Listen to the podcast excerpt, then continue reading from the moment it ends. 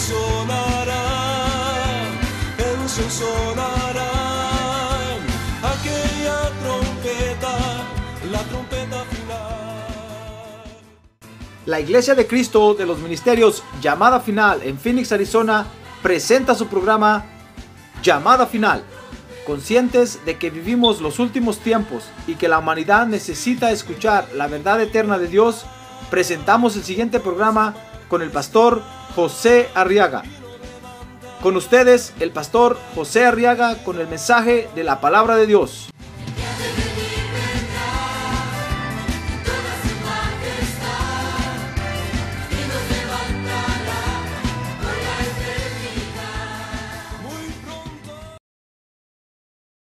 verso 46. Dice la Biblia que se suscitó una discusión entre ellos sobre quién de ellos sería el mayor. Y entonces Jesús, sabiendo lo que pensaban en sus corazones, tomó un niño y lo puso a su lado. Y les dijo, el que reciba a este niño en mi nombre. Oiga lo que les dijo. El que reciba a este niño en mi nombre, a mí me recibe. Y el que me recibe a mí, recibe a aquel que me envió. Porque el que es más pequeño entre todos vosotros, ese es grande. Amén. Por supuesto, no está hablando de chaparritos, ¿verdad? Sino que ahorita vamos a ver de qué está hablando. Amén. Muy bien, a ver, acompáñeme a orar por estas peticiones. Muy bien, quiero que vea conmigo ahora aquí, en estos versos, que, cómo el Señor Jesucristo nos enseña de otra actitud que nos va a ayudar para obtener la victoria. Dice la Biblia en Romanos 8, fíjese que Dios nos llamó para ser más que vencedores. Amén, ¿sabe eso? Sí, eso quiere decir, fíjese hermano, que no solamente vamos a tener una batalla, vamos a tener muchas batallas. No solamente vamos a tener que votar un gigante, vamos a tener que votar muchos gigantes. Y algunos, la batalla para algunos va a ser más dura que para otros. Pero no es porque sean más malos, sino porque Dios ve que pueden soportar tienen, y van a tener la fuerza suficiente para pelear esas batallas. Y entonces para ser más que vencedores, fíjese hermano, nosotros tenemos que cambiar algunas actitudes en nuestra alma. Acuérdense que una actitud es una, es una, es un, es una posición del alma que se manifiesta en el exterior. Entonces, a veces tenemos que cambiar algunas actitudes para obtener la victoria. Muchas veces perdemos batallas por nuestras malas actitudes. Y aquí hay otra actitud. La actitud que vamos a ver hoy es la actitud de humildad. Ahora conmigo, la actitud de humildad. A ver más recio. La actitud de humildad. Tenemos que tener una actitud de humildad. Porque con esta actitud de humildad, fíjese hermano, nos vamos a poder acercarnos al Señor Jesucristo. Fíjese que humildad es la actitud derivada, dice el diccionario, del conocimiento de las propias limitaciones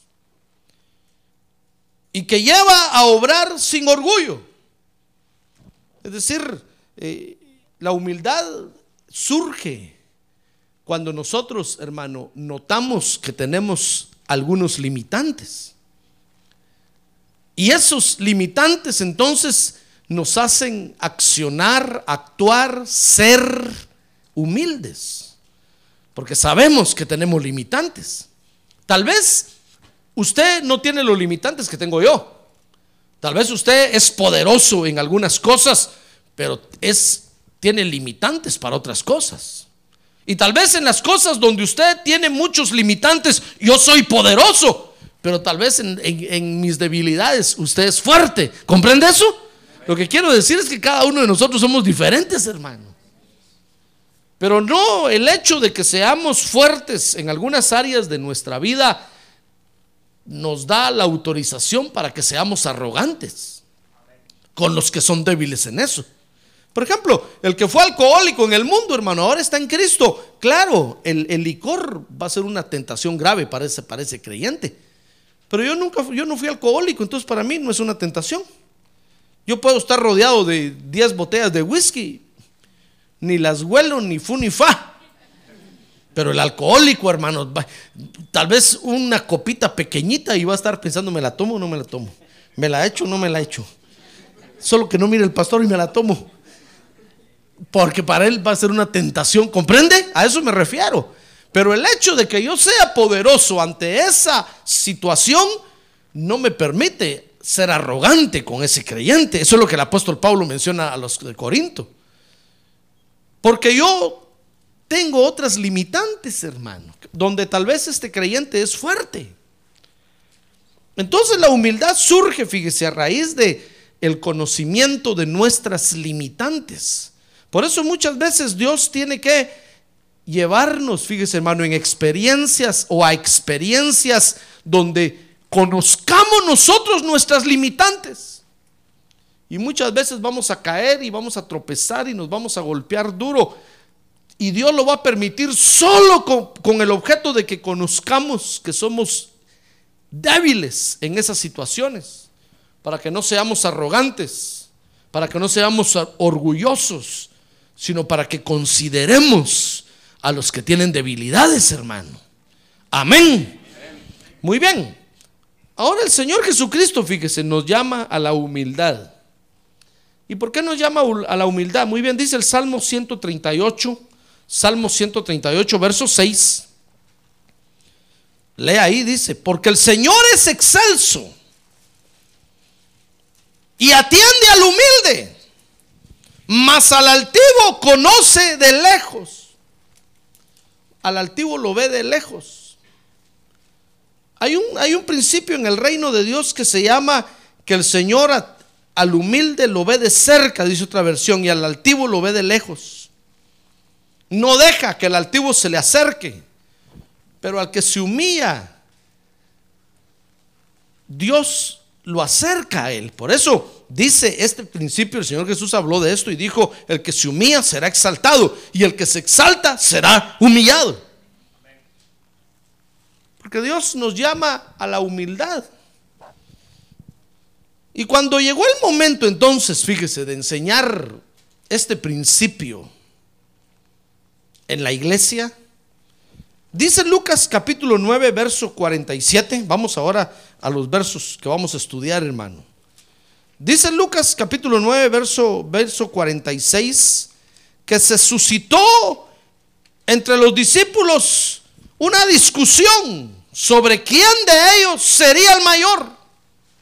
Fíjese que si usted lee los, los capítulos anteriores se va a dar cuenta que un tiempo antes el Señor los había enviado a los doce a predicar. Dice que les dio autoridad sobre todos los demonios para que echaran fuera, fuera enfermedades y para que llevaran bendición al pueblo. Y se fueron.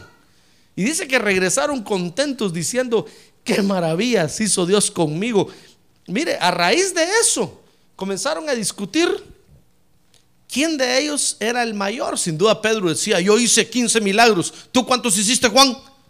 Yo solo 10. Judas. Judas con la bolsa siempre en la mano, hermano. Sin duda Judas le dijo, no, yo me que por estar contando el dinero, no me diga, apenas solo hice cinco.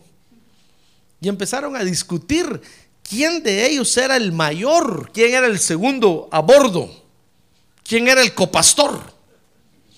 Eso empezaron a discutir.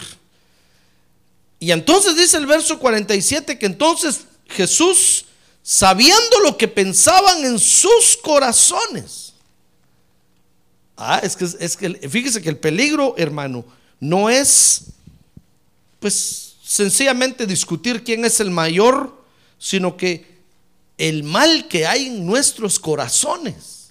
Porque cuando nosotros comenzamos a pensar así, realmente nuestra intención es otra, hermano. No es sencillamente de saber quién es el primero, el segundo, el tercero, el cuarto y el quinto, sino que estamos pensando moverle el púlpito al pastor tal vez.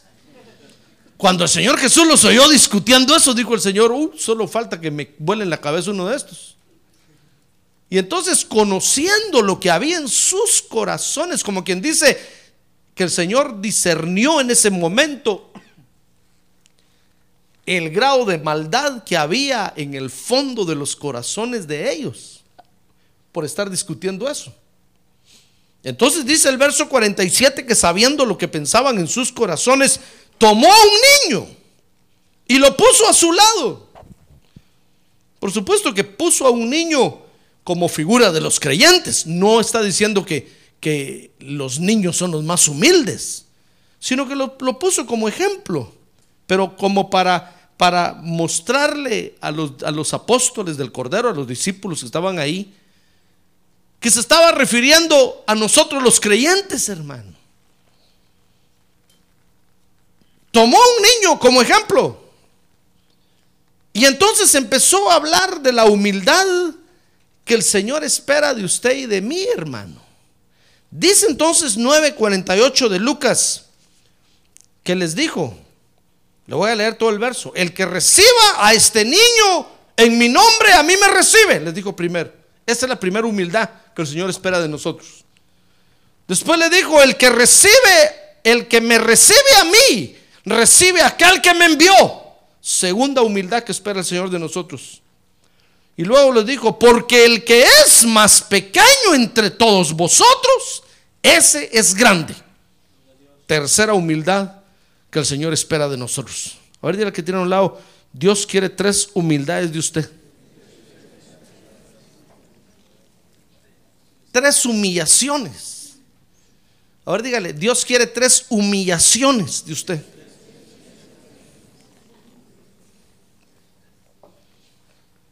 ¿Quiere saber cuáles son las tres humillaciones? ¿Sí? Amén. Muy bien, entonces sigamos, hermano. Anímeme ahora porque vengo desanimado. Dios espera tres humildades de nosotros. Lo terrible de todo es que, es que si no damos la medida, nos va a hacer dar la medida, hermano. Hay una medida que tenemos que dar, ¿sabe usted eso, verdad? ¿Sabe usted eso, verdad? Y ahí está la vara de la medida. Y el que no dé la medida lo van a estirar, hermano. Porque tiene que dar la medida. Nadie va a entrar al cielo sin dar la medida. Tal vez usted dirá, pastor, y los que ya murieron, pobrecitos, a saber qué será de ellos, hermano. En algún lado los han de estar estirando así, mire. No me pregunte cómo es, pero ha de ser horrible. Lo bonito es estar ahorita aquí en la tierra, porque voluntariamente podemos entregarnos. El que no da, la medida lo van a estirar. Por eso muchos los van a dejar en la gran tribulación porque nunca quisieron dar la medida. Entonces ahí el anticristo se va a encargar de estirarlos. Y van a dar la medida. Muy bien. Entonces hay tres humildades que el Señor espera de nosotros. La primera, Lucas 9:48, dice, y les dijo, el que recibe a este niño en mi nombre, a mí me recibe. Mire, la primera la primera humildad que el Señor quiere de nosotros es la humildad de llevar su nombre. Ahora conmigo, llevar su nombre. Cuando usted le pregunten, ¿usted qué, usted qué, qué religión tiene? ¿Qué va a decir usted? Bueno, soy medio católico y medio apostólico, medio, medio brujo y medio adivino. O va a decir, yo soy cristiano. Soy seguidor de Jesucristo. Es que para, para llevar el nombre se requiere humildad, hermano. Mire, por eso hay muchas, hay muchas damas, con el perdón de las damas, que no se ponen el, el apellido del esposo. Porque no se quieren humillar. Y dicen, no, yo tengo mi apellido, mi papá me lo dio. ¿Por qué voy a dar el apellido de este hombre? Además, tan feo el apellido. No le voy a decir cuál es. ¿Cómo voy a llevar el apellido yo de ese? Y hay otros, hay, otras, hay otras damas que se ponen el apellido del papá y después el del esposo, hermano. Solo le ponen un guion ahí y, y después el del esposo. Porque no se quieren humillar, dicen, no, pero si de repente me deja este hombre, todavía tengo el mi verdadero apellido ahí agarrado un pedacito. Es que llevar un nombre de otro no es fácil, hermano. Se requiere de, de ser humilde. ¿Comprende? Dice la Biblia que hubo un tiempo eh, eh, cuando, cuando los varones de Israel no pudieron ponerle su nombre a sus mujeres y las mujeres les pusieron el nombre a ellos. Y eran sacerdotes y cuando los buscaron entonces en la genealogía para ver qué turno les tocaba, dijeron, a ver, ¿cuál es tu last name? Dijeron, Barzilai. ¿Bar qué? Hijo de, porque Bar en hebreo, Bar quiere decir hijo de Silai, Barzilai, hijo de Silai. ¿Hijo de quién? Hijo de Silai. Dijeron, Silai. Silai. No, aquí no aparece ningún Barzilai. ¿Dónde agarraste este apellido? Digo, es que es el apellido de mi mujer, pero como hablamos mucho, dejé que me lo pusiera a mí. Y dice que había un gran número de sacerdotes así, ¿sabe? Los excluyeron del sacerdocio, los echaron, hermano. Porque Barzilai quiere decir mujer de hierro, macho gumen. Ahí está en el libro de Esdras, ¿lo puede leer? Mujeres de hierro que no dejaron que los hombres les pusieran sus apellidos. Y va a ver que dentro de poco eso va a empezar a pasar en la tierra. Las mujeres, los feministas se están revelando y va a llegar el momento que van a decir, no queremos los nombres de los hombres, nosotros los vamos a poner a ellos. Y hay de los creyentes que se casen con estas mujeres, hermano. Les van a poner el nombre. Sí, pero como la quiero tanto, hermano, y como es mi, mi esposa, y no, que me ponga su apellido. Porque llevar un nombre requiere de humildad. Y muchas mujeres no se quieren humillar. Pues la humillación que Dios quiere primero de nosotros, la humildad que Dios requiere primero de nosotros es que llevemos su nombre sobre nosotros. Olvídese de su nombre, olvídese de su religión, olvídese de, de, de dónde usted viene y de dónde nació y de qué país es. Olvídese, usted hoy es de Jesucristo. ¡Ay, gloria a Dios! Eh, Está bajo el nombre de Jesucristo. Está bajo la bandera del Señor Jesucristo.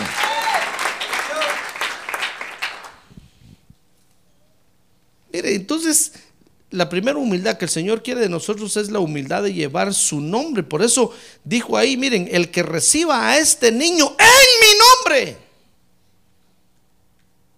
a mí me recibe. Entonces nosotros los creyentes tenemos que llevar el nombre de Jesucristo. Tenemos que hablar en el nombre de Jesucristo. Tenemos que, que, que decir en el nombre de Jesucristo. A ver, diga, en el nombre de Jesucristo. Oiga, no en el nombre de Jehová. No en el nombre de Elohim. No en el nombre del Shaddai. No, en el nombre de Jesucristo. A ver, diga, en el nombre de Jesucristo. Por eso los que profetizan, las hermanas que profetizan, no es correcto que estén diciendo así dice Jehová. No, así dice Jesucristo o así dice el Espíritu Santo de Dios. Porque esos son los nombres que hoy nos gobiernan, hermano. Te dirá, pastor, pero entonces, ¿por qué cantamos Jehová? Porque es letra que hemos tomado del Antiguo Testamento. O sea que es válido. Pero para allá ir y hablar, lo tenemos que hacer en el nombre del Señor Jesucristo. Porque ese es el nombre que hoy nos gobierna a nosotros, hermano. Elohim fue el nombre que, que conoció Adán. El Shaddai fue el nombre que conoció Abraham. Jehová fue el nombre que conoció Moisés. Pero hoy nosotros, dice, nos han dado el nombre de Jesús. Y dice el libro de Hechos que no hay otro nombre dado a los hombres debajo del cielo en quien podamos ser salvos hoy, sino solo en el nombre del Señor Jesucristo. A ver, diga, el Señor Jesucristo. Si a usted no le gusta, ¿cu- ¿cuánto lo siento? Pero se va a tener que humillar. Porque en el nombre del Señor Jesucristo es que hoy nosotros tenemos que caminar, hermano. Dice la Biblia que por Él vivimos y, y en Él somos. En Él somos y nos movemos, dice la Biblia. ¿Se da cuenta? Entonces la primera humillación que el Señor nos pide es que nos humillemos bajo el nombre del Señor Jesucristo, hermano. Si alguien va a, orar, va orar por usted y le dice, en el nombre de Jehová, dígale usted, momento, en el nombre de Jesucristo, por favor. Porque ese es el nombre debajo del quién, del cual yo quiero estar ahora. ¿Comprende? Realmente nuestros cantos y todo debería de ser, debería de ser solo Jesucristo. Porque bajo ese nombre tenemos que estar ahora, hermano. Bajo ese nombre nos tenemos que mover. Llevando ese nombre. Por eso usted ve que en el libro de los Hechos a los primeros creyentes dice que les pusieron cristianos. Porque dice que se dieron cuenta que vivían la doctrina, que predicaban la doctrina de Cristo. Y entonces les pusieron cristianos. Entonces la primera humillación que Dios quiere de nosotros es la humillación que seamos humildes, hermanos, en llevar su nombre. El nombre de Jesús es el nombre más poderoso que hay ahorita. Dice la Biblia que le fue conferido un nombre que es sobre todo nombre. Y nombre delante del cual se doblará toda rodilla. Y toda lengua confesará que Él es el Señor. Jesucristo es su nombre. ¿Se da cuenta? Y superior a, a, Jehová, superior. Yo no estoy diciendo que, que las otras estructuras de Dios no ministraron, ministraron y fueron gloriosas. Pero esta última estructura de Dios es la más gloriosa de todas. Y está ministrada bajo el nombre del Señor Jesucristo. A ver, por eso diga, en el nombre de Jesús.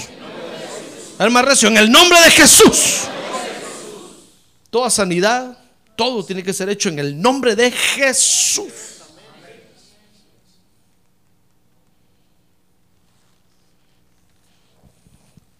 Entonces tenemos que ser humildes, hermano. Segunda humildad que Dios quiere de nosotros. ¿La quiere conocer? Está interesante esto, ¿verdad? A ver, dígale que de un lado, despierte, hermano, despierte, no se duerma usted. Está interesante esto. Segunda humildad, 9:48. El Señor les dijo, y el que me recibe a mí, recibe a aquel que me envió. ¿Quién envió al Señor Jesús a la tierra? Dios el Padre. Dios el Padre lo envió. Entonces lo que él está diciendo, sabe, es, saben, hermanos, yo tengo una autoridad arriba de mí. Y muchas veces él dijo, lo que yo hago no lo hago por mi propia cuenta, sino que hago lo que vi hacer al Padre. Él es mi autoridad. Si quieren pelear, pelense con Él. Yo estoy haciendo lo que me mandaron a hacer, digo, digo muchas veces. Todo lo que hago, mi Padre lo hace. Y, y yo trabajo porque Él aún sigue trabajando. Entonces, segunda humildad que Dios quiere de nosotros, hermano, es la humildad de reconocer que hay otro mayor que nosotros.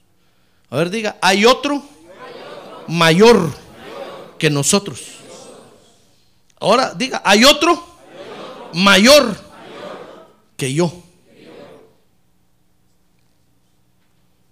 Tenemos que ser humildes para eso, hermano. Mire, a nosotros nos cuesta reconocer que hay una autoridad sobre nosotros. ¿Por qué será, hermano? ¿Por qué será? Y el reino de Dios se mueve bajo autoridades. Dice el libro de Eclesiastés que sobre una autoridad hay otra más alta y sobre esa otra hay otra y sobre todas hay otra más alta que todas. Porque el reino de Dios se mueve por autoridades y tenemos que ser lo suficientemente humildes para reconocer que sobre nosotros hay otra autoridad. Hay usted dirá, pastor, pero mire este coordinador que tengo, este, este chavalo, más joven que yo. Este no sabe nada de la vida, pero es autoridad. Ahí lo pusieron. Respételo y humíllese. Obedezca.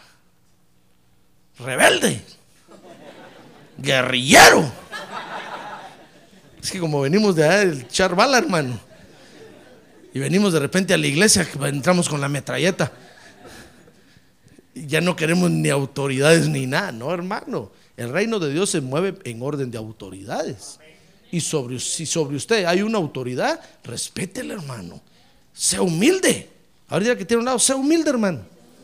Sea humilde, por favor, sea humilde. Es que si no, si no el reino de Dios no camina bien.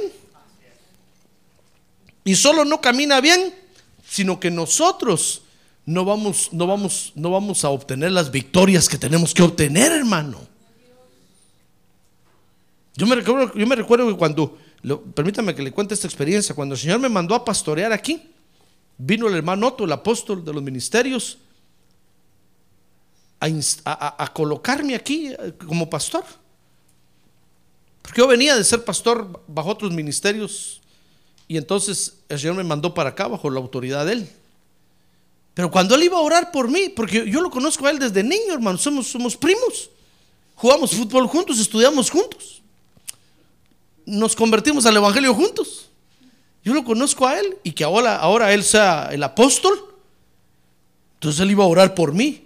Pero antes de orar yo le decía, Señor, ten misericordia de mí. Dime por favor qué va a suceder aquí. Y el Espíritu me habló, hermano, y me dijo, porque el mayor bendice al menor. Oh, dije yo. Trato hecho, Señor. Me estás diciendo que Él es el mayor y que yo soy el menor. ¿Cómo no? Con mucho gusto. Acepto su autoridad. Y aunque lo conozco y aunque lo vi desde niño, no me importa. Lo voy a reconocer como mi autoridad. Y me puse de rodillas y puso sus manos sobre mí y me ungió como pastor de este lugar. Pero hay que ser humilde para hacer eso, hermano. Reconocer que sobre uno hay otra autoridad mayor. Pues usted tal vez dirá, pero ese pastor sin bigote.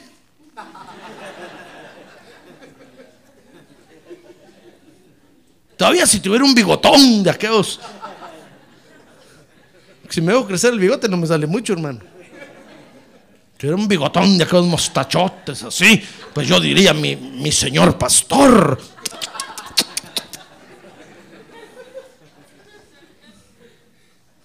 Pero, pastorcito. Pero si a mí me pusieron aquí, ¿qué voy a hacer yo, hermano? Ni modo que le diga a usted, me voy a hacer más viejo y me voy a poner un bigotón como usted quiere. No, hermano, tenemos que reconocer que sobre nosotros hay otra, hay otra autoridad. Mire, cuando usted está en un privilegio en la iglesia y tiene una autoridad arriba, usted tiene que reconocer que tiene una autoridad y que le tiene que dar cuentas a esa autoridad, le guste o no le guste. Y no lo tiene que hacer de mala gana, sino con mucho gusto. Si no, no puede trabajar. Va a tener que dejar el privilegio. ¿Comprende? Hasta que aprenda a ser lo suficientemente humilde para someterse y estar sujeto a la autoridad que pone sobre usted. ¿Qué problema tenemos nosotros con eso, hermano? Y eso que aquí en la, iglesia estamos en un reino teocrático. Dios pone a las autoridades. Imagínense, si tenemos problema allá afuera en la tierra y nosotros estamos eligiendo a las autoridades allá porque es un sistema demócrata. Y gana una- un personaje y decimos, no, ese me cae mal, yo no voté por ese, pero ese ganó. Y tiene que reconocerlo usted. Si tenemos problema allá afuera, hermano, ¿cómo no vamos a tener problema aquí adentro donde Dios pone a las autoridades? Por eso Dios llegó al extremo de decirle, mira Moisés, ve a, a Israel y diles que yo te envío. Le digo, Señor, ¿por qué caso me van a hacer estos? ¿Sabes qué? Le dijo, yo voy a, hablarle a Aarón que te salga a recibir. Digo, peor a Aarón, si es mi hermano, ese me va a echar saber a dónde. No, le dijo, le dijo el Señor, enséñale las, señales que te di. Y cuando llegó Aarón no quería aceptar, hermano. Dijo que, no, yo no voy a aceptar que mi hermano sea el mandamás. Y cuando le digo, no, es que Dios me envió y le sacó las señales a Aarón, tuvo que aceptarlo, hermano. Y mire, pero todavía guardaba cierto recelo en su corazón. Ya ve que más adelante usted puede leer ahí que se rebeló contra Moisés. Y no solo él, sino hasta María, la mamá de Moisés, o la, la madre, o la, hermana de, la, hermana de Moisés. Porque eran más grandes que Moy. Decían, ve, el, el chiquito es ahora nuestro jefe. Y un día quisieron darle órdenes y quisieron mandarlo. ¿Sabe? Dios los, les mandó le- lepra. Y tuvieron que sacarlos del campamento. Mire qué humillación más terrible, hermano. Por eso, sea humilde. Amén. Sea humilde. y sujétese a la autoridad, hermano. Las autoridades aquí son puestas por Dios. Tal vez usted dirá, no, pastor, yo vi que usted es el que nombra. Sí, pero ¿quién me dirige a mí? El Espíritu Santo de Dios, hermano. Entonces, son puestas por Dios, no por mí. Aunque usted me traiga un sobrecito bajo el tapete, así me diga, mire, pastor, una su mordida, si me pone de coordinador. Sí, sabe, yo lo voy a agarrar y me lo voy a gastar, pero no lo voy a poner. Después vea, pastor, dame lo que le dieron. Si no, ya me lo gasté, olvídese. No, tenemos que humillarnos, hermano. Mire, el Señor Jesús dijo 7:48, repito el verso, la parte esa. Y el que me recibe a mí, recibe a aquel que me envió. Es una cadena de autoridad, ¿se da cuenta? Entonces tenemos que ser humildes para reconocer, hermano, que sobre nosotros hay otro mayor que nosotros. Aunque usted diga, pastor, pero si este tiene un mes de haberse convertido, ¿qué? Pero, ¿y, si es mayor que usted, qué?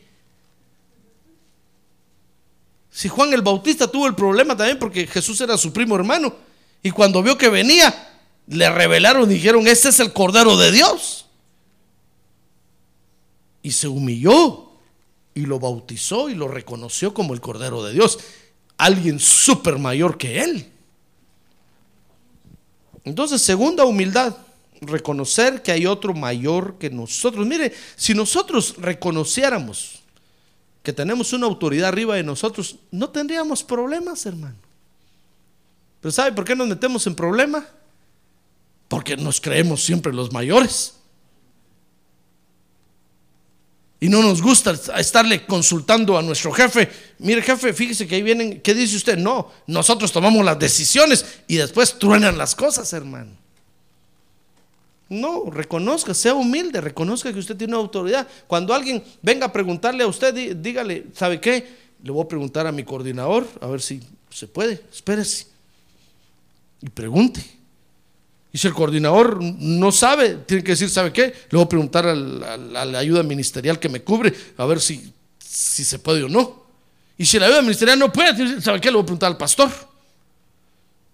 Porque todo tiene que ir en, en orden de autoridad, hermano. Y para eso se requiere humildad. A ver, dígale que tiene un lado otra vez, sea humilde, hermano.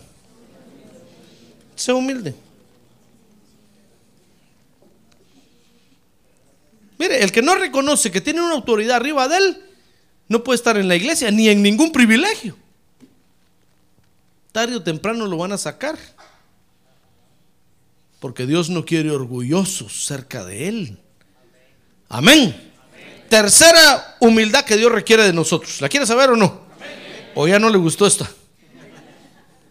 Tal vez la de llevar su nombre, usted dirá, no, pastor, ahí estoy bien, yo en el nombre de Jesús, yo estoy bajo el Señor Jesucristo. Él, Él es mi Salvador, Él es mi Dios. Como dijo Juan, este es el único Dios verdadero. Jesucristo es su nombre. Entonces usted dirá, pastor, ahí no tengo problema. A mí, ni María, ni San Martín, ni... Para mí, solamente el Señor Jesucristo. Bueno, pero entonces reconocer que hay otro mayor que usted. Oh, hermano, ahí tal vez dirá, bueno, pastor, eso ya no me gustó. Porque a mí me gusta andar solo para un lado y para otro lado. Me gusta ir allá, me gusta ir por allá. No me gusta que me estén diciendo, eh, no se salga para allá. No se, ¿sabe, ¿Sabe por qué muchos no, no permanecen en las iglesias? Por eso. Porque no les gusta que, les que los que tener una autoridad sobre ellos. Por eso usted ve que eh, cuánto predicador suelto anda allá afuera en el mundo, hermano, porque no, no les gusta tener pastor. Cuánto cantante anda suelto ahí cantando por todos lados porque no les gusta tener un pastor que les esté diciendo esa letra está mala, esa música no sirve, no les gusta. Y cuando empiezan a sentir la, autoridad encima, em, dicen, no, mejor me voy a ir solo y voy a vender mis discos, voy a vender mis cassettes y se van. Son estrellas fugaces que se salen del orden en el que están orbitando todos los, todos, todos los planetas. Tercera humildad Lucas 9:48. Dice ahí, porque el que es más pequeño entre todos vosotros. Ahora diga, el más pequeño. Pero no estoy hablando de chaparro, ¿verdad? Ya le dije, ¿verdad? El que es más pequeño entre todos vosotros, ese es grande. Mire, tercera humildad que Dios requiere de nosotros es la humildad de servirle a los demás. A ver, diga, la humildad de servirle a los demás. Pero no como un simple dicho, como dicen en el mundo, hermano. Yo soy su humilde servidor. Así firman en las cartas, su humilde servidor, su humilde servilleta. Pero cuando usted le dice, a ver, venga para acá, humilde servidor, haga esto, dicen, no, yo no hago eso. Entonces no dice ahí que es humilde servidor. No tiene que ser, que ser un solo decir. Tenemos que humillarnos para servirle a los demás, hermano.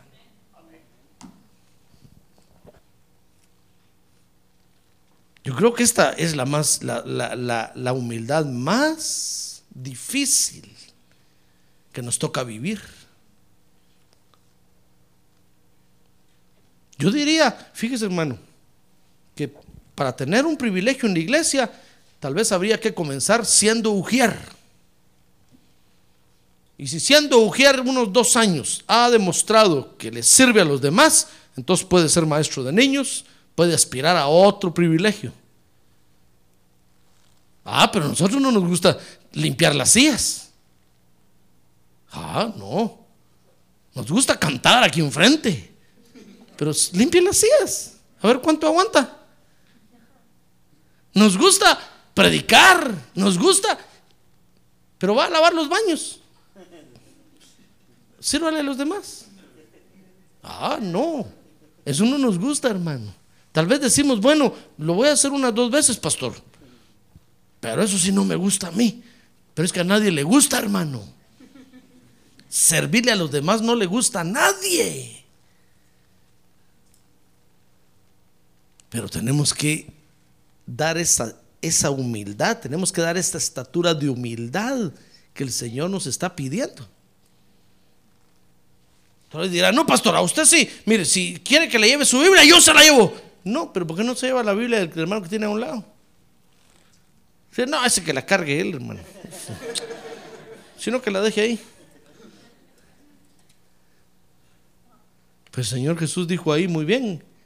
Cuando dijo el, el- menor entre ustedes, se está refiriendo al que se humilla a servirle a los, entre ustedes. Ese. Ese está, está, está demostrando ahí la, la- la clase o, o la, la estirpe que es. ¿De qué estirpe es? Es de estirpe real. Es hijo de un rey. Le está sirviendo a los demás. Mire, yo, fíjese que en una oportunidad escuché la historia de los hijos del- de, de un rey. Y yo pensé que los hijos de un rey, hermano, estudiaban en la mejor escuela, tenían la mejor ropa. eh, pero, ¿sabe? Los mandan a las escuelas más bajas que hay. Y ahí duermen en el suelo, comen en las manos. Y cuando le preguntaron a este que, que escribe sobre la vida de los reyes, ¿por qué hacen si son los hijos del rey? Entonces dijeron, no, es que para que aprendan a considerar a la población. Y después cuando lleguen a ser reyes, no, no se sientan eh, los muy, muy y tengan en pobreza a todos. Para que se den cuenta lo que es no tener comida, lo que es no tener dónde comer. Dije yo, qué terrible entrenamiento. Y aún así, cuando llegan a ser reyes, eh, hermanos, se les va la onda. Pues eso dijo el Señor Jesús. Muy bien. Tú quieres demostrar que eres de un extirpe real, que eres grande en el reino de Dios. Se va a ver cuando les sirvas a los demás. Por eso el Señor dijo, miren, en la tierra los, los que tienen más poder se enseñorean de los otros y hacen que les sirvan, los hacen sus esclavos, pero en el reino de Dios no es así, les dijo. En el reino de Dios, el que es más grande le sirve más a los demás. se pone de alfombra.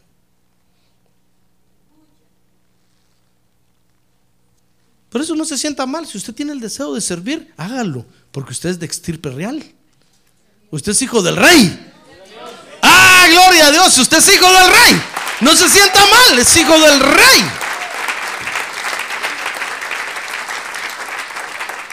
Y cuando pase otro burlándose diciendo, ah, pobrecito, los baños limpian la iglesia, no le haga caso, ese tal vez es un hijo del diablo, que se cree mucho. Pero el que es hijo del rey de reyes y señor de señores, lo va a demostrar con la actitud de la humildad de servirle a los demás.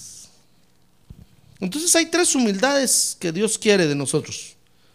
Primero, la humildad de llevar su nombre. A ver, diga, llevar su nombre. ¿Usted se llama por el nombre de Jesucristo? Amén. La humildad de reconocer que hay otro mayor que nosotros. A ver, diga, reconocer que hay otro mayor que yo.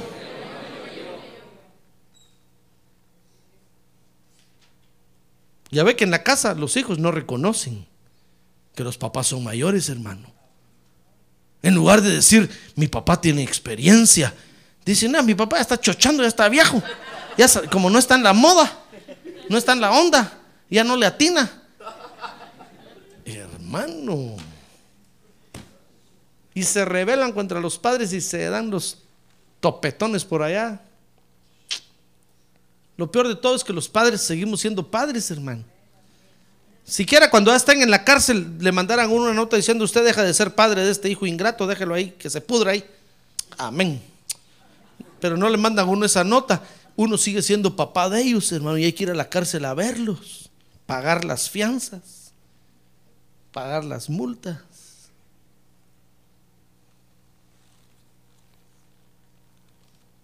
No, tenemos que ser humildes, hermano. La humildad de reconocer que hay otro mayor que nosotros. Amén. Por eso Dios pone ministros en la iglesia. Entonces usted dirá, no, pastor, yo, yo, yo, yo hace mucho. ¿Y entonces por qué no es pastor? ¿Por qué no es apóstol? Porque Dios está viendo que no es. Y como dice el dicho, el que es, es, no tiene, decir, no tiene que decir que es, porque se le ve. Un pastor, ¿por qué es pastor? Por ejemplo, un, padre, ¿por qué sabe usted que es padre? Una madre, ¿por qué es madre? ¿Sabe por qué camino así? Porque cuando camina ahí va la colita de los niños, hermano. Y ellos van caminando, ahí van todos los niños. Entonces un pastor, ¿por qué es pastor? Porque, porque las ovejas lo siguen. Y aunque se va a encerrar y diga ya, hoy no hay culto, ahí están las ovejas, hermano. Cada, cada, cada ministro tiene sus señales. Entonces tenemos que reconocer que hay otro mayor que nosotros, hermano. Y ser humildes. Tercera humildad, la humildad de servirle a los demás. A ver, diga, servirle a los demás.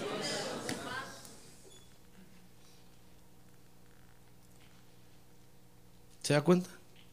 ¿Cuál de estas humildades, con cuál de estas humildades no cumple usted? No me diga. No me diga.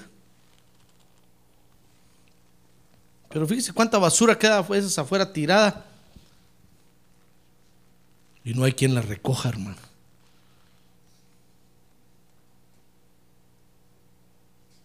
Usted tal vez ve que su hijo tira el chicle ahí y se hace como que no lo tiró. Mire cuántos chicles hay en la banqueta. Pegados. Es que no hemos dado el estatuto. Tenemos que ser sinceros esta noche, hermano. Dice la Biblia que a Dios no lo podemos engañar. Tal vez al pastor lo engañamos a los hermanos, no se diga, los dormimos. Mire, yo me los duermo. que se duermen todos. Hermano, pero a Dios, a Dios no lo podemos engañar. Y como Dios es justo, tarde o temprano pide cuentas. ¿Cuál de estas humildades? Le repito, la humildad de llevar su nombre, la humildad de reconocer que hay otro mayor que nosotros, la humildad de servirle a los demás. Ahora, la humildad, la buena noticia que tengo para usted, hermano, para que se ponga contento un poco, es que la, actitud de humildad se aprende, fíjese. A ver, diga, la humildad, se aprende. Es cierto que es un fruto del Espíritu, es cierto, pero es algo que se aprende, como todas las cosas, como los frutos del Espíritu. Usted, usted aquí aprende a amar, aprende a reposar, aprende, es el amor, el amor, el amor que reposa, es la paz. Entonces tenemos que aprender únicamente, es fácil. Para nosotros es fácil, porque el Espíritu Santo está morando dentro de nosotros, amén. Y nos hace fructificar en eso. Lo que pasa es que no lo ponemos en práctica. Entonces, la, actitud de humildad se aprende. Es algo que se aprende. Y se aprende, dice Lucas 8:19, cuando nos comparan con otros. Shh, hermano, ¿a usted le gusta que lo comparen con otros o no? Decir, con nadie me compares, es lo que más te pido. Como dice la canción. Ah, porque a nadie le gusta que le comparen, hermano. Todos dicen, no, yo soy original. Yo soy único.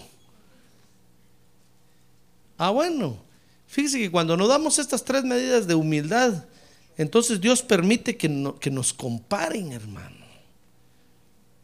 Para que nos humillemos. Mire, Lucas 8:19. Dice que entonces su madre y sus hermanos llegaron a donde él estaba, pero no podían acercarse a él debido al gentío. Se creían muy importantes, ¿se dio cuenta?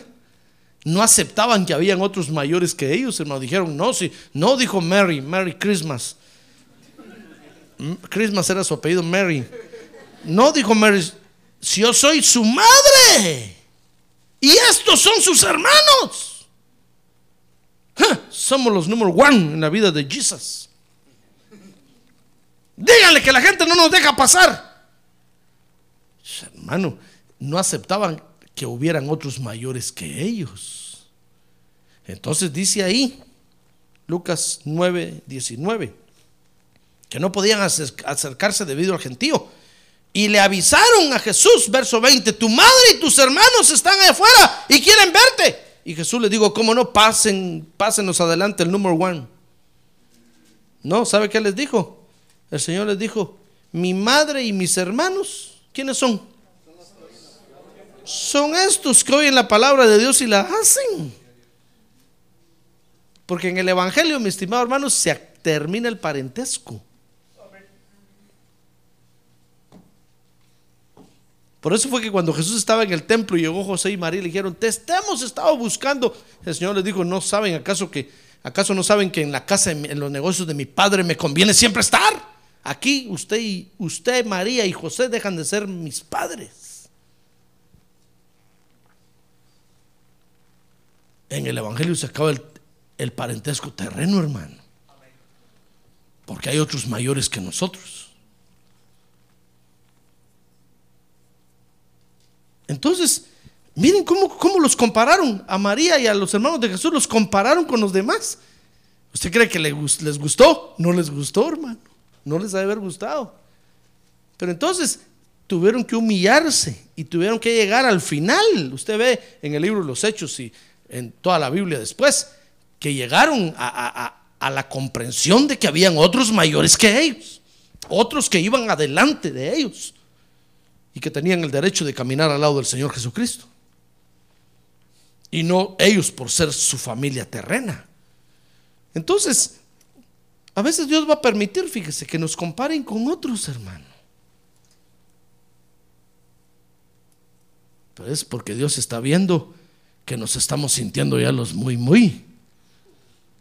Nos estamos sintiendo la mamá de Tarzán, la mamá de los poitos. No, y usted a veces, a veces que alguien dice por ahí, oh, sí, yo conozco otra iglesia allá. Ah, pero es más grande que ustedes. Oh, decimos nosotros. "Uh". Aquí iglesia está grandotota. Ustedes aquí, unos dos, tres, cinco pelones por ahí, con todo y el pastor. Pelón también. Ni bulla hacen. Vieran allá, todos los que son.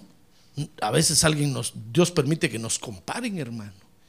Y uno siente y uno dice, Señor, qué, qué- feo este hermano. Pero nos gusta que nos vengan a decir, oh, en Phoenix no hay iglesia como la de ustedes. Esta es la poderosísima. Y no somos radio.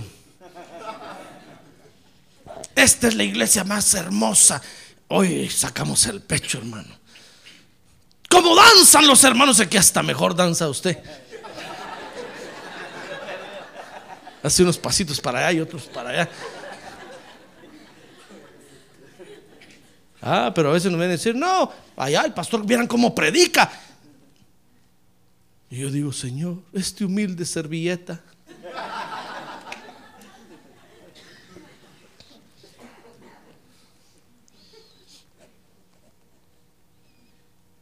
Hermano, pero eso lo hace humillarse a uno. Porque tal vez uno se está sintiendo el muy, muy. Ya no sentimos el muy, muy. Entonces vienen otros y nos comparan. Y dicen, oh, sí, acabo yo de ir por allá y vieran allá, acá. Ustedes aquí. Apenas aguantan a cantar. Apenas. Ay, hermano. Es señal de que nos tenemos que humillar. Nos tenemos que humillar. Cuando usted encuentre a alguien ahí en el parking, le digo, hola hermano, ¿cómo está? Que se ve hecho que no lo había visto. Ah, es que estaba asistiendo a otra iglesia. Ya viera, ya. Qué alegre, hermano. Aquí nadie lo saluda a uno. Allá, viera cómo. Usted diga, Padre Santo, perdónanos. Se nos están subiendo los humos a la cabeza. Tenemos que humillarnos más. Sin ti no somos nada. Fuera de ti no podemos hacer nada. Es cierto lo que este hermano dice, es cierto. Aquellos son mayores que nosotros, es cierto. Nos llevan la delantera, es cierto. Porque nosotros nos creemos ya los muy, muy. Entonces, a veces nos van a comparar, hermano. Por eso cuando a veces la esposa le dice al esposo, ah, si fueras como el fulanito, ese es buen marido, lo están comparando, hermano. No se enoje. Se diga, es cierto, me he vuelto muy orgulloso. O cuando el esposo le dice a la esposa, ah, si cocinaras como las hermanas de Protemplo, gordito estaría yo. No se sienta mal, hermana.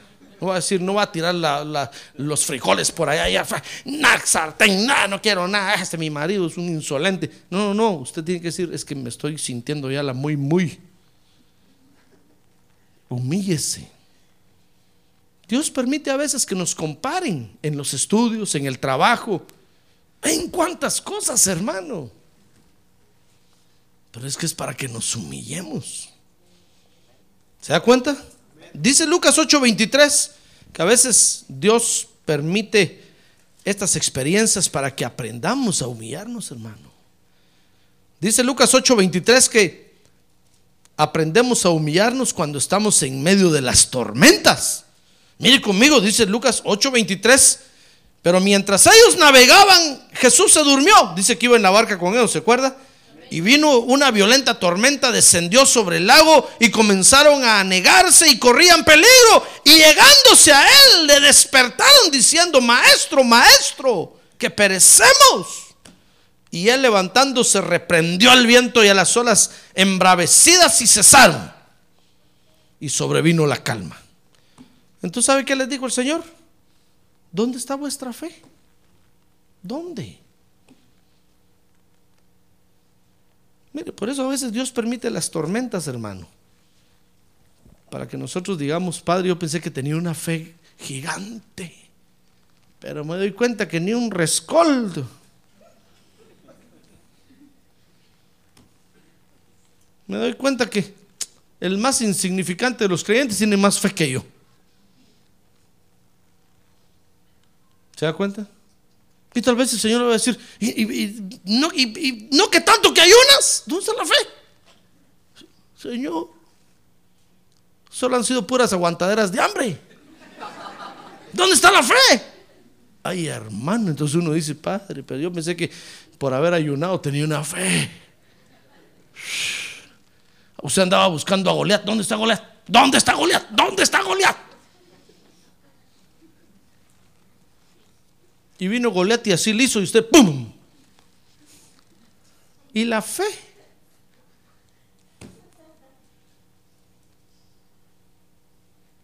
¿Se da cuenta? Es que tenemos que humillarnos. Si no lo hacemos voluntariamente, nos van a enseñar a humillarnos, hermano. ¿Le gustaría a usted que lo compararan? No, ¿verdad? ¿Le gustaría que lo metieran en una tormenta solo para demostrarle que todo su esfuerzo delante de Dios no vale nada? ¿Verdad que no? No, es feo, hermano. Lucas 8:26. Vamos a aprender a humillarnos cuando los demonios nos ataquen, hermano. Mire, mire Lucas 8:26. Vea su Biblia conmigo, hermano. Dice, navegaron hacia la tierra de los Gadarenos, que está al lado opuesto de Galilea. Y cuando él bajó a tierra, le salió al encuentro un hombre de la ciudad poseído por demonios. Y que por mucho tiempo no se había puesto ropa alguna. Mire la situación de este hombre. Ni vivía en una casa ¿No ha encontrado usted por ahí creyentes que viven en varias casas? Este vivía en los sepulcros. Mire, cuando, cuando los demonios nos atacan, hermano, y nos damos cuenta que somos impotentes, eso es para que nos humillemos, hermano. Mire, una vez a mí me, déjeme contarle esta experiencia.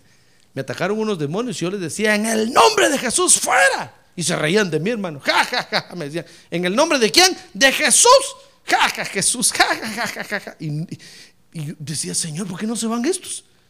Si en tu nombre los estoy echando fuera. Y no se iban. Hasta que el Espíritu me dijo, diles que la sangre de Cristo los va a quemar. Y hermano dije, y la sangre de cuando dije la sangre de Cristo, dijeron, ya nos vamos, ya nos vamos, nos vamos. Se fueron. Y me di cuenta, dije, Señor, y yo que pensé que porque estaba en tu nombre, usando tu nombre, era Superman. No, hermano.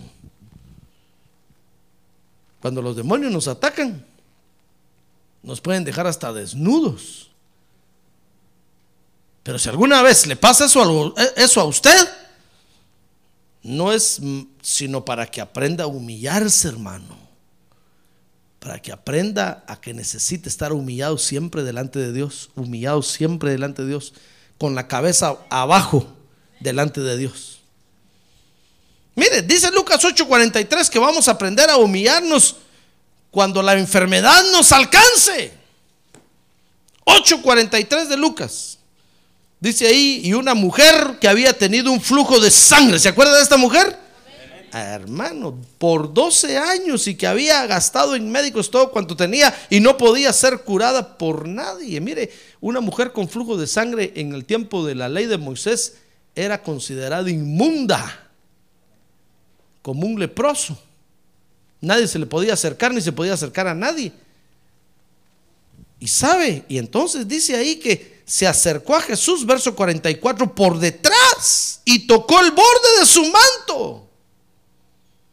Mire, si usted no se humilla, Dios va a usar la enfermedad para humillarlo, hermano. y va a tener usted que arrastrarse.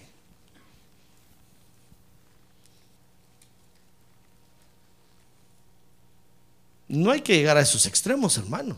No. Por eso, humíllese. A ver, diga que tiene un lado, humíllese, hermano. Humíllese. Mire, y vamos a aprender a humillarnos. ¡Au! Esto, ay hermano, este es el puro paste con jabón.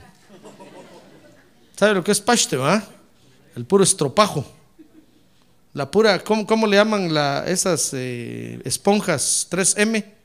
Esas verdes. Ya más técnico el asunto. ¿Cómo se llama esponja? esponja. Este es la, este es, pero, pero es que la esponja es suavecita, hermano. Pura lija, pura fibra con jabón. Mire, Lucas 8:41, vamos a aprender a humillarnos cuando perdamos lo que amamos, hermano. Es que hay creyentes tan tercos, tan tercos, que Dios tiene que llevarlos a veces a experiencias tan extremas, hermano. Así como los deportes extremos, ¿ha visto eso, verdad? Hay experiencias extremas. Dice Lucas 8:41, Lucas, no Lucas, no, Lucas. Lucas, Lucas 8:41. Y he aquí llegó un hombre llamado Jairo. Oiga, era un oficial de la sinagoga. ¿Qué tan encumbrado estaría este hombre, hermano? Y dice que cayendo a los pies de Jesús le rogaba que entrara a su casa, porque tenía una hija única, como de 12 años, que estaba al borde de la muerte. Ay, hermano, mire este, este hombre importantísimo de Israel, cuando sintió que estaba perdiendo lo que amaba, se humilló. Iba pasando Jesús por enfrente de su casa, salió y se le tiró a los pies, hermano. Todos han de haber dicho, miren al de la sinagoga, lo que está haciendo. Pero es cuando Dios quiere que aprendamos a ser humildes, hermano. Ninguna de estas experiencias sería para nosotros si tan solo aprendiéramos la actitud de la humildad. Amén. Sea humilde, hermano. Sea humilde para andar bajo el nombre de Jesucristo. Sea humilde para reconocer que hay otro mayor que usted. Y sea humilde para servirle a los demás. Si usted y yo no damos esa estatura, nos la van a hacer dar con estas experiencias. Estas experiencias hacen crecer a los creyentes a pasos agigantados. Por eso ha visto usted que a veces un creyente se enferma, hermano, y cae en estado de coma. ¿Ha visto eso, verdad? Ni, ni, ni, ni, vive ni se muere. Ahí está tendido en el hospital. Y usted va y le habla y no responde. Doctor, ¿cuánto tiempo lleva así? Ya lleva ocho días. No sabemos si desconectarlo, no sabemos. Porque ahí lo están estirando, hermano, lo están haciendo darle estatura. La estatura espiritual que nunca quiso dar en la iglesia, yendo a escuchar la palabra de Dios, poniéndola por obra, humillándose lo necesario. Ah, ahí en ese estirón se la hacen dar. Porque ahí se arrepiente hasta de sus negros pecados. Ahí se arrepiente hasta de lo que no se tiene que arrepentir. Dichoso si tienes oportunidad, pero hay quienes se mueren de un golpe así, no les dan oportunidad, hermano. Pero no hay necesidad de llegar a esos extremos, ¿comprende?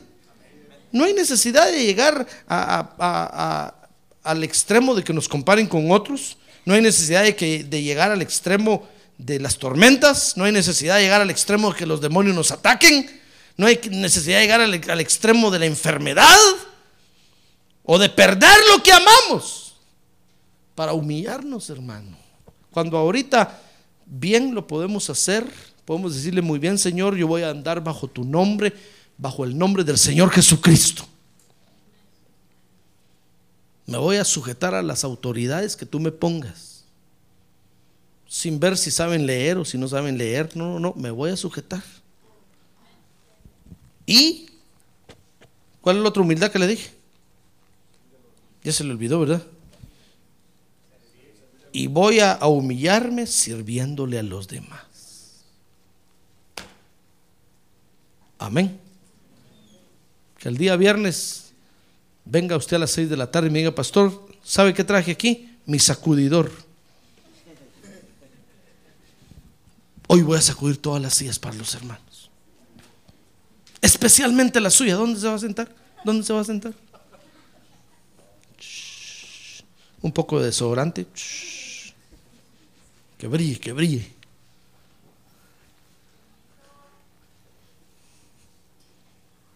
Oh, voy a decir yo, gracias Padre, porque estamos dando la estatura de humildad. Si no, hermano, si no nos humillamos, nos, nos van a enseñar a humillarnos. Mejor mantenga la actitud de humildad en su corazón, hermano. Amén. Cierre sus ojos. Cierre sus ojos, por favor, cierre sus ojos. Cierre sus ojos un momento. La humildad, mi estimado hermano, no es sinónimo de pobreza, no. La humildad es una actitud del corazón, es un fruto del Espíritu. Para nosotros los creyentes es un fruto del Espíritu. Por eso para nosotros tiene que ser fácil. Porque el Espíritu está fructificando en nosotros. Entonces, ¿por qué nos vamos a resistir, hermano? Seamos humildes y demos la estatura de humildad que Dios está esperando de nosotros. Y entonces muchas victorias vamos a alcanzar. Y la victoria más hermosa es que, es que el Señor nos va a querer tener cerca de Él siempre. Porque Él al humilde se le acerca al humilde, pero al orgulloso lo mira de lejos, dice la Biblia.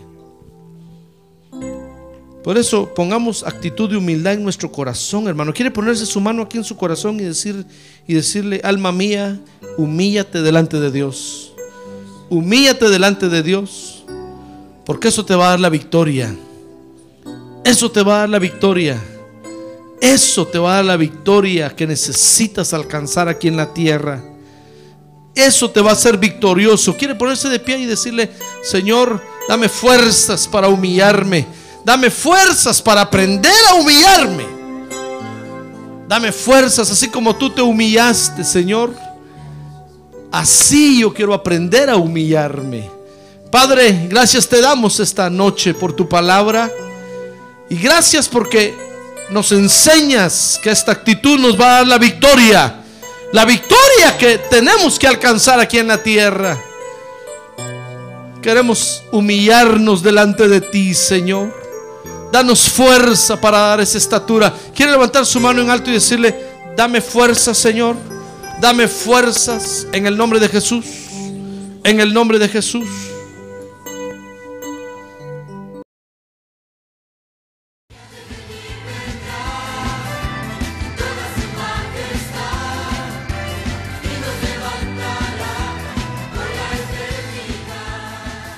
La Iglesia de Cristo de los Ministerios, llamada final en Phoenix, Arizona, cumpliendo con la comisión de Joel 2.1, presentó su programa, Llamada Final.